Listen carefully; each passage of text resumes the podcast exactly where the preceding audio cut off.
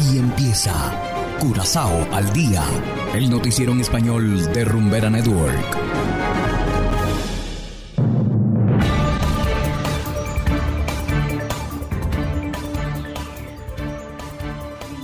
Una muy feliz tarde para todos los oyentes de Rumbera Network 107.9 FM.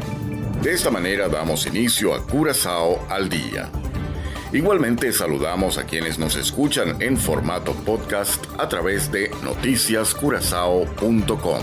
Martes 3 de mayo de 2022 y estos son los titulares. Seis detenidos por pelea en un snack en Berg Altena. Ex primer ministro Schotte pide ayuda públicamente para pagar deuda con el Ministerio Público. Aruba no aceptará viajeros interinsulares solamente con cédula.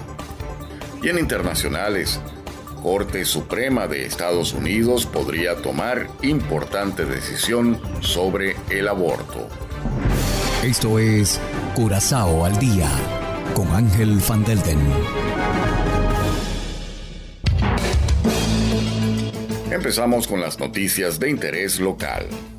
El pasado sábado, la policía tuvo que poner orden en un snack situado en Berg Altena, donde una gran cantidad de personas participó en una pelea.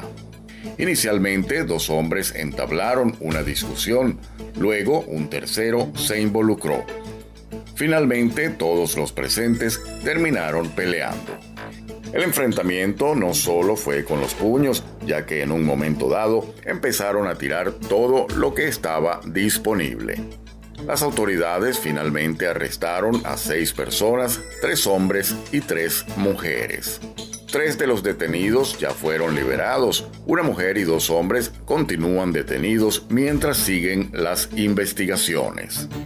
Y continuando con las noticias locales, el ex primer ministro Gerrit Scott está pidiendo dinero a la ciudadanía para saldar su deuda con el Ministerio Público.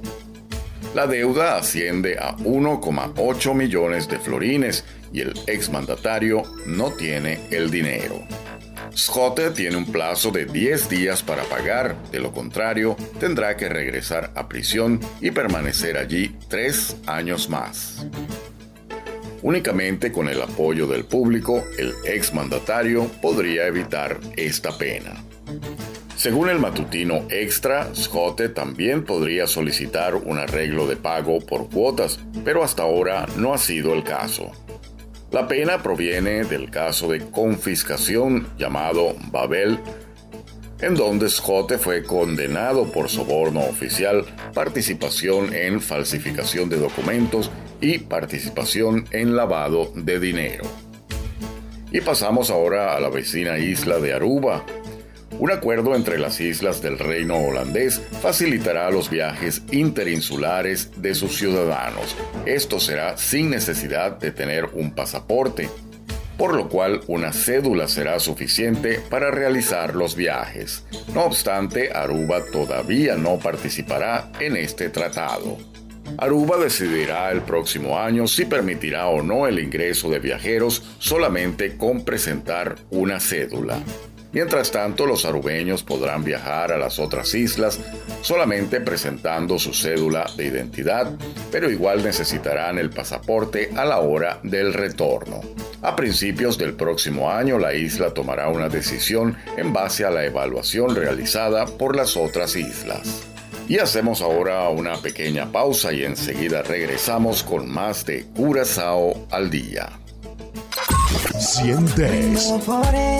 Disfruta.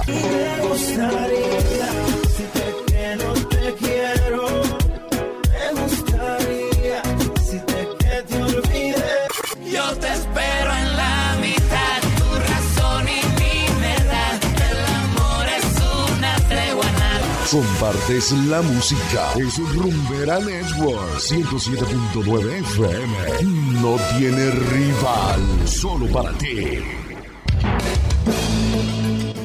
Continuamos ahora en el ámbito internacional. La filtración de un documento sin precedentes en la historia de la Corte Suprema de Justicia de Estados Unidos anticipa una enorme decisión sobre el aborto Así lo informa John Burnett de La Voz de América, quien se encuentra en Washington.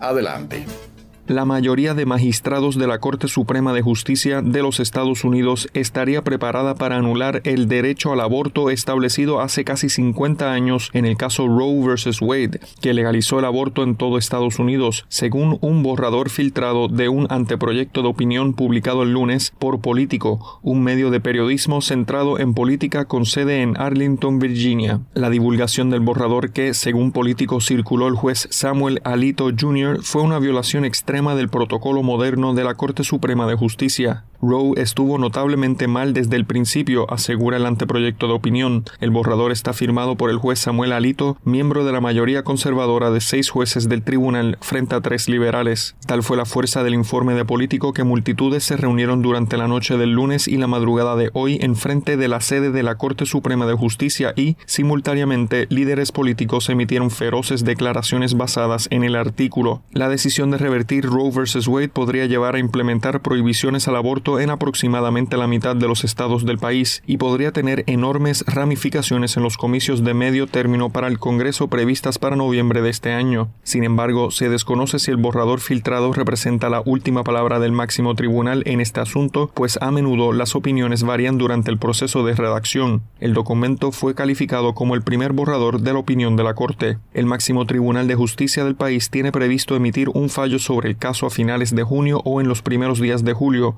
antes de que expire su periodo de sesiones. John F. Burnett, Voz de América, Washington. Y de esta manera, estimados oyentes, llegamos al final de Curazao al día. No olviden que pueden descargar la aplicación Noticias Curazao disponible totalmente gratis desde Google Play Store. Trabajamos para ustedes Engelbert Martínez en el control técnico y ante los micrófonos Ángel Van Delden. Tengan todos una feliz tarde y será hasta la próxima. Aquí termina Corazao al Día, el noticiero en español de Rumbera Network, 107.9 FM.